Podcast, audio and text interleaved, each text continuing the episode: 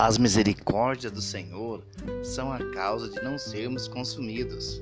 Você está vivo pela misericórdia de Deus. Agradeça. Mais um dia de vida. Ótima quarta-feira para todos.